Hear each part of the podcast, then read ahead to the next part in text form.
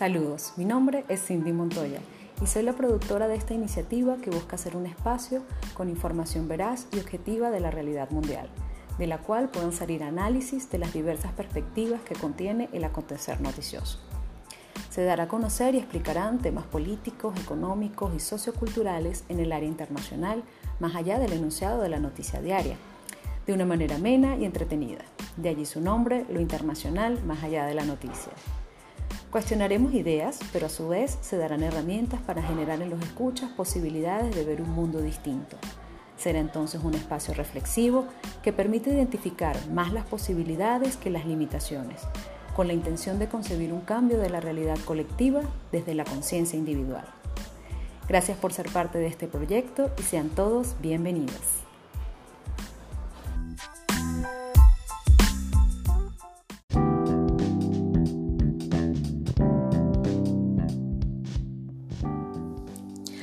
Gracias por su presencia en este quinto episodio de lo internacional, más allá de la noticia. Realmente muy agradecida con todos por sus comentarios. Eh, aquí continuamos pues mejorando los inconvenientes de sonido que se han presentado. Se están haciendo todos los esfuerzos técnicos por, por, bueno, por corregirlos lo antes posible. Gracias por el apoyo. Y bueno, eso no nos va a detener. Eh, estamos convencidos de que es necesario avanzar eh, y bueno, ir haciendo de este espacio un momento para informarlos, aprender, lo que aprendemos juntos y mantener pues nuestra salud mental, ¿no? Ya que nos alejamos del estrés que genera el manejo de la información de todos los medios y nos enfocamos en llevar a ustedes pues la información que es relevante en el acontecer internacional para reflexionarla, analizarla y, por qué no, encontrar nuevas perspectivas que nos permitan cambiar la realidad. Antes de entrar en materia, quiero recordarles que pueden contactarnos a través de nuestras redes sociales, arroba lo internacional piso noticia en Instagram. Allí en nuestra bio pueden encontrar los enlaces disponibles de nuestra página web, donde contamos con un blog de información de interés para ustedes y también encontrarán el link de nuestra fanpage, Lo Internacional, más allá de la noticia, de Facebook, así como todas las plataformas de su preferencia para escuchar nuestros podcasts. También recordarles a nuestros aliados comerciales, a los amigos de Casa Valles, Centro Cultural en los Altos Mirandinos, a Cocopra, productos a base de coco, sin gluten, sin lácteos y sin azúcar, y a los amigos de té antigripales un producto 100% natural a base de jengibre, que nos acompañan hoy en una entrevista en esta semana del 5 al 9 de abril con propósito de a propósito pues de celebrar la semana del Día Mundial de la Salud, el cual será el tema que estaremos analizando en este episodio. Bueno, sin más preámbulos, iniciamos con titulares.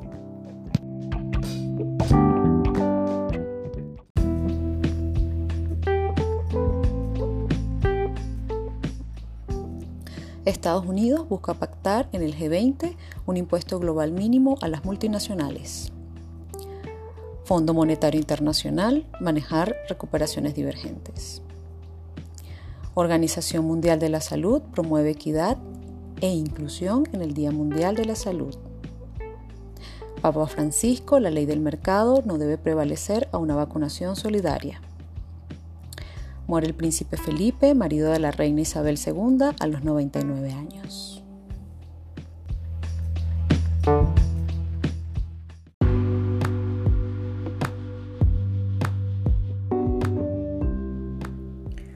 Lunes 5 de abril de la agencia France24.com. Estados Unidos busca pactar con el G20 un impuesto global mínimo a las multinacionales. La secretaria del Tesoro de Estados Unidos, Janet Yellen, instó este lunes a la adopción de un impuesto mínimo sobre la renta corporativa global después de 30 años de recorte generalizado de los gravámenes para las grandes empresas.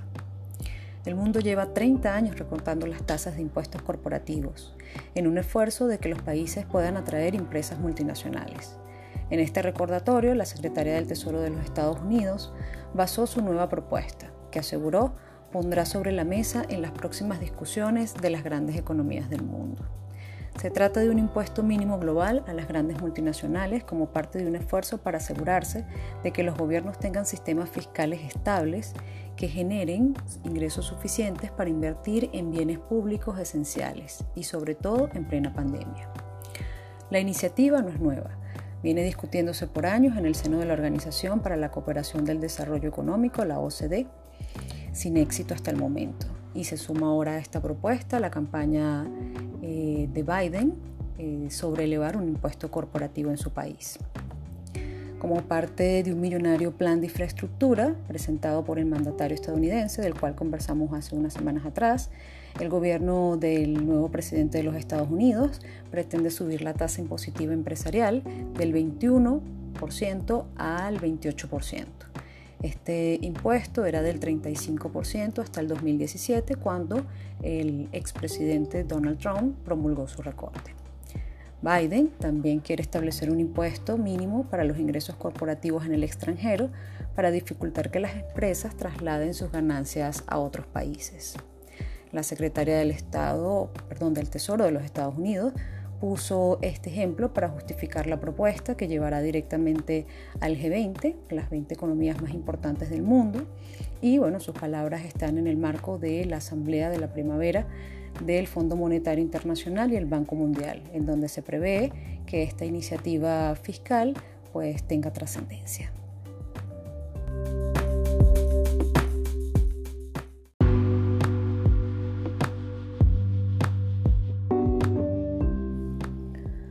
Martes 6 de abril del 2021, en el blog Diálogo a Fondo de la página web del Fondo Monetario Internacional, Manejar recuperaciones divergentes.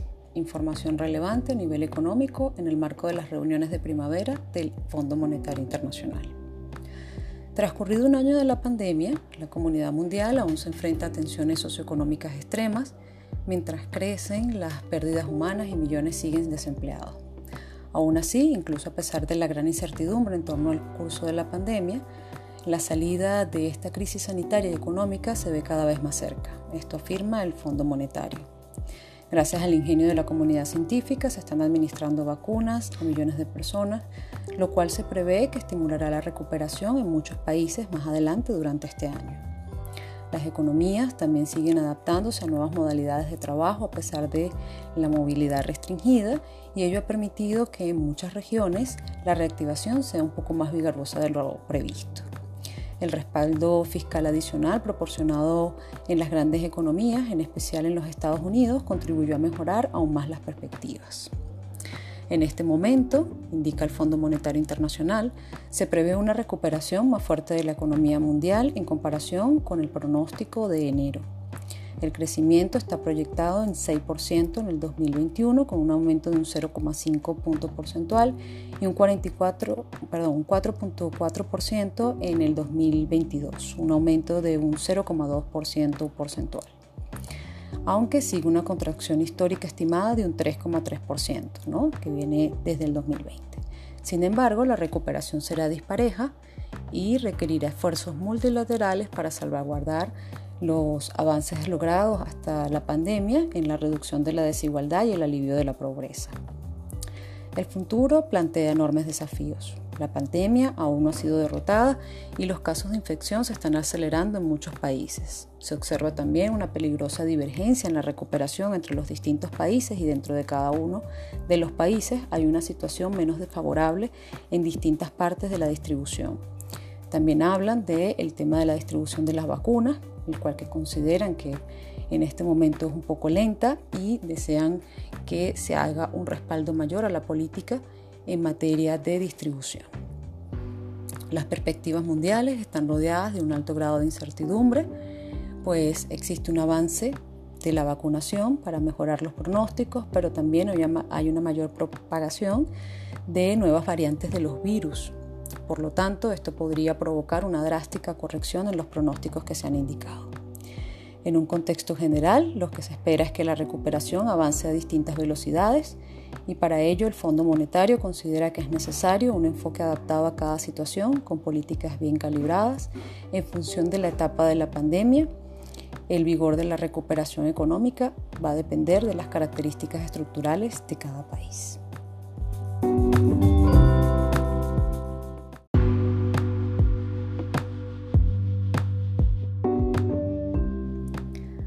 Miércoles 7 de abril del 2021 del portal telesurtv.net, la OMS promueve equidad e inclusión en el Día Mundial de la Salud.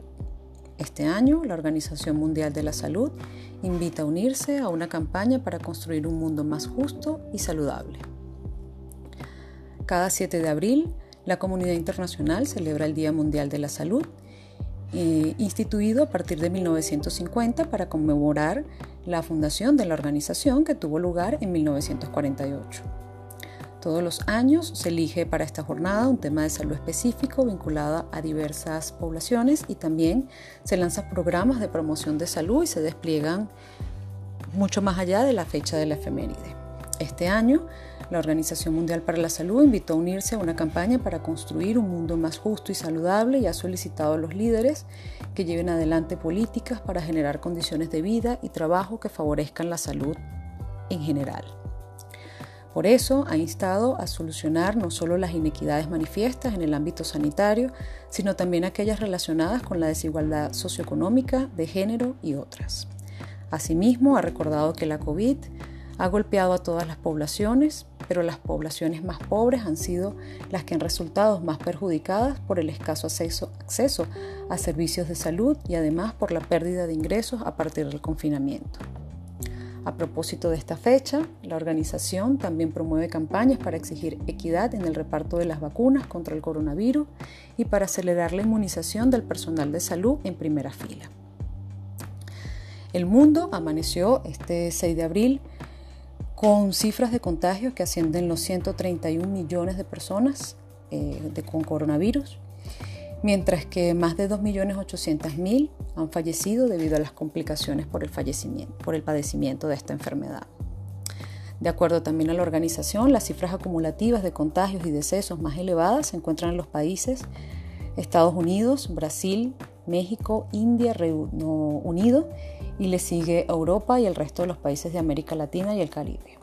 Indican además que en el mundo se han suministrado cerca de 605 millones de dosis en 190 naciones, de las cuales 86 recibieron las vacunas a través del mecanismo de distribución COVAX. Este será el tema que estaremos analizando el día de hoy a profundidad, con detalle, en este episodio.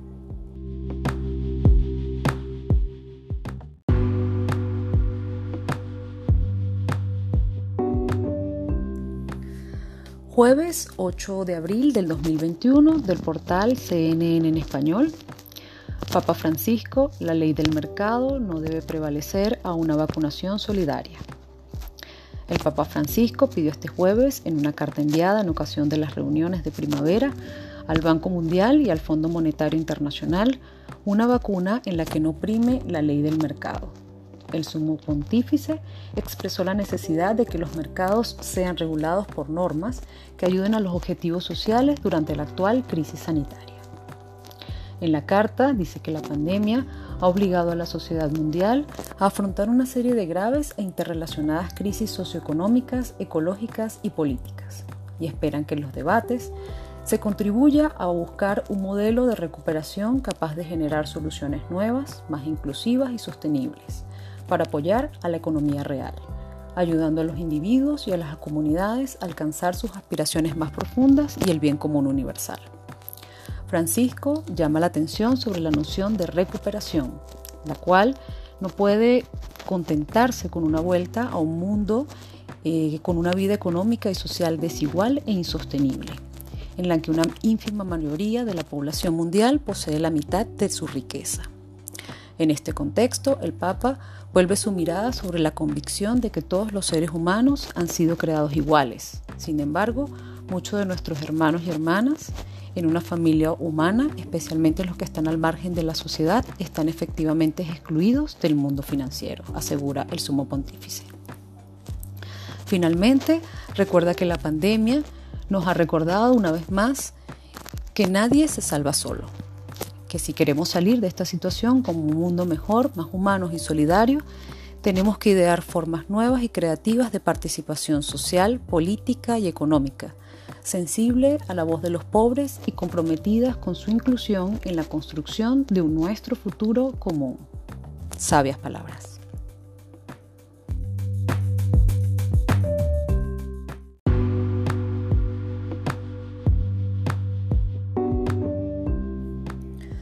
Viernes 9 de abril del 2021 del portal BBC News Mundo muere el príncipe Felipe, el marido de la reina Isabel II, a los 99 años.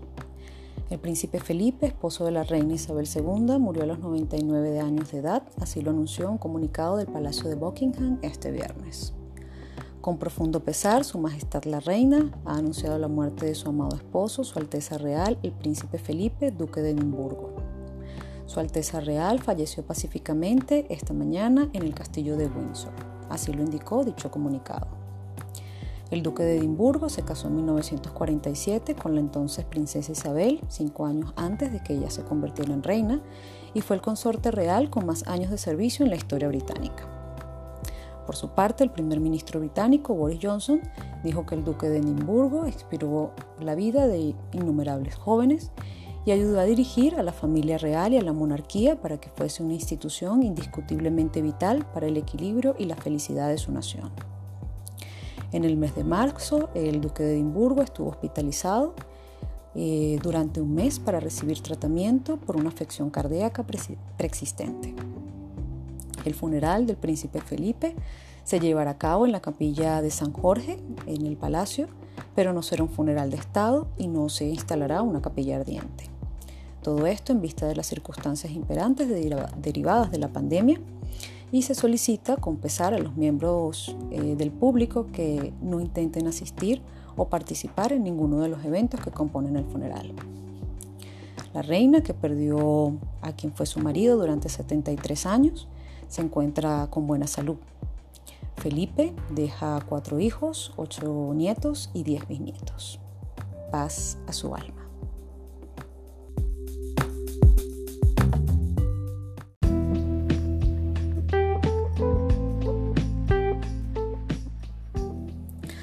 La reflexión que tenemos esta semana tiene que ver con la celebración este 7 de abril del Día Mundial de la Salud, el cual se celebra desde 1950 en conmemoración a la fundación de la Organización Mundial de la Salud, también con la intención de crear conciencia sobre las enfermedades mortales mundiales y crear hábitos sanos en las personas.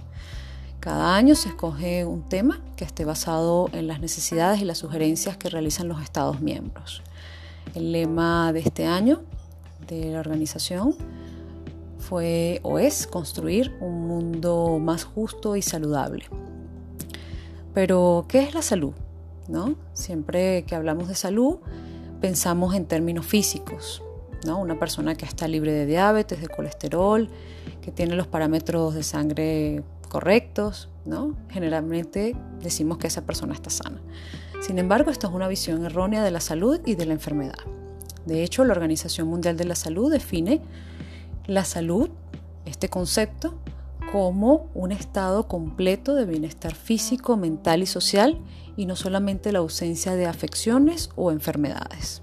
Es decir, la mera ausencia de afecciones o enfermedades no es suficiente para determinar que una persona se encuentra absolutamente saludable. Incluso podríamos decir que el hecho de ser feliz es algo inherente a la salud. La enfermedad mental en muchos casos puede causar mucho sufrimiento, más allá de las enfermedades físicas y graves como el tema del cáncer. Y el estado mental alterado en un contexto social inadecuado puede acabar teniendo consecuencias graves y directas en nuestra salud física. Por eso el goce del grado máximo de salud que se pueda lograr es uno de los derechos fundamentales de todo ser humano sin distinción de raza, religión, ideología política o condición económica y social. La salud de todos los pueblos es una condición fundamental también para lograr la paz y la seguridad y depende eh, en gran medida de la cooperación no solamente de las personas, sino de los estados. Y bueno, esto lo estamos viendo justamente en este momento de pandemia. Eh, los resultados que alcance cada estado en el fomento de la protección de la salud son valiosos para todos Sin embargo, pues existe gran desigualdad en diversos países en lo relativo al fomento de la salud, al control de enfermedades, sobre todo en enfermedades transmisibles que ponen en riesgo el peligro común a la humanidad. Eh, también la opinión pública bien informada y una cooperación activa por parte de cada uno de los individuos son de gran importancia para el mejoramiento de la salud general. Los gobiernos, en efecto, tienen responsabilidad en la salud de sus pueblos que no solo debe ser eh, atendida mediante la adopción de medidas sanitarias y sociales adecuadas, sino también a través de la formación individual de la conciencia de cada uno de los individuos. Lo que se hace posible eh, si, por supuesto, cada uno de los individuos toma, en efecto, control de lo que significa tener una óptima salud, pues eso pasa por tener y tomar decisiones adecuadas en cuanto a la alimentación, el ejercicio físico, las relaciones laborales, laborales y emocionales, así como moderar la exposición a circunstancias y a sustancias tóxicas. Por ello, el día de hoy tenemos una entrevista bien interesante en materia de salud con el creador de uno de nuestros productos aliados en este podcast, los test antigripales Gingivit, el ingeniero Jesús Reverol quien desde ya hace un año, en el marco de la pandemia, inició eh, con este emprendimiento que sacó al mercado con un producto que busca beneficios para la salud, aunque no pretende en ningún momento sustituir medicamentos, sino más bien presentar una vía natural, sana y ecológica para mantener en alto nuestro sistema inmunológico. Gracias Jesús por aceptar la invitación. Cuéntanos un poco más de tu emprendimiento.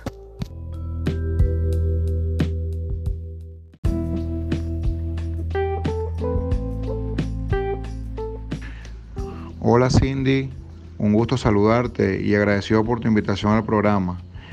Y aprovechando, por cierto, el marco de la Semana Mundial de la Salud, estamos en, sintonía, eh, por cierto, con, nuestras marcas que ya tienen un rato en el mercado, como son Gengibit C y ahora que está lo nuevo Vita, nuestra mezcla dorada. Bueno, nada, estas ideas surgieron durante, durante esta pandemia mundial como un aporte natural medicinal, utilizando tecnología verde a través del uso de deshidratadores solares para la elaboración de productos que brindan una alternativa saludable y accesible a nuestra comunidad.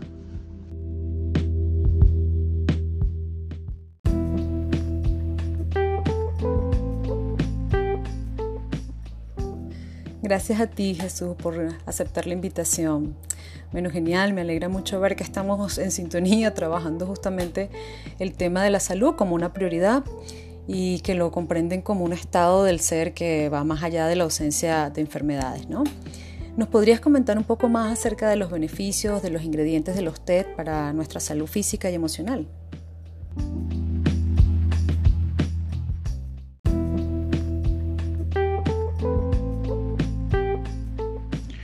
Nuestros productos elaborados con jengibre y cúrcuma como principales activos garantizan una respuesta inmediata al consumidor, ya, ya que se tratan de mezclas deshidratadas en hornos solares que son de rápida absorción por nuestro organismo.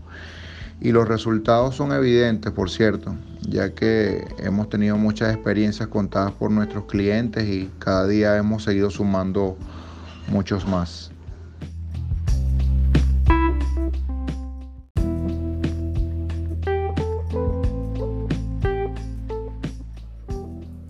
Excelente. Entendemos que son una empresa familiar con ingenio y con mucho esfuerzo que están comenzando a posicionarse en el mercado y a generar conciencia de la importancia de sentirse bien, ¿no? Y, y, por supuesto de lo que significa el tesoro de la salud en este momento de pandemia. La semana pasada justamente conversábamos con otro de nuestros aliados comerciales sobre la importancia del comercio local. Cuéntame, ¿cómo les ha ido a ustedes al respecto?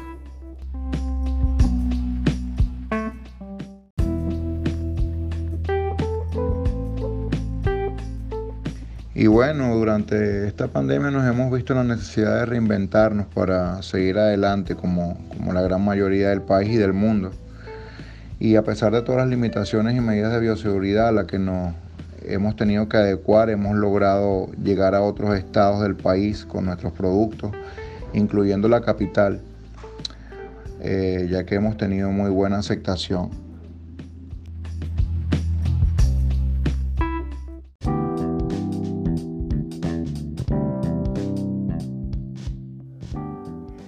Muchísimas gracias a nuestro amigo Jesús Reverol de Tejas Antigripales Gengibit. Y bueno, aplaudimos y damos la bienvenida a su nueva mezcla dorada Vita, que es 100% natural, sin aditivos y respetuosa con el ambiente. De esta manera eh, finalizamos el episodio de hoy, dejándoles nuestra frase para la reflexión. Quien cultiva solo el tener, no tiene nada. Quien cultiva el ser, lo tiene todo. Nos escuchamos la próxima semana. Un gran abrazo.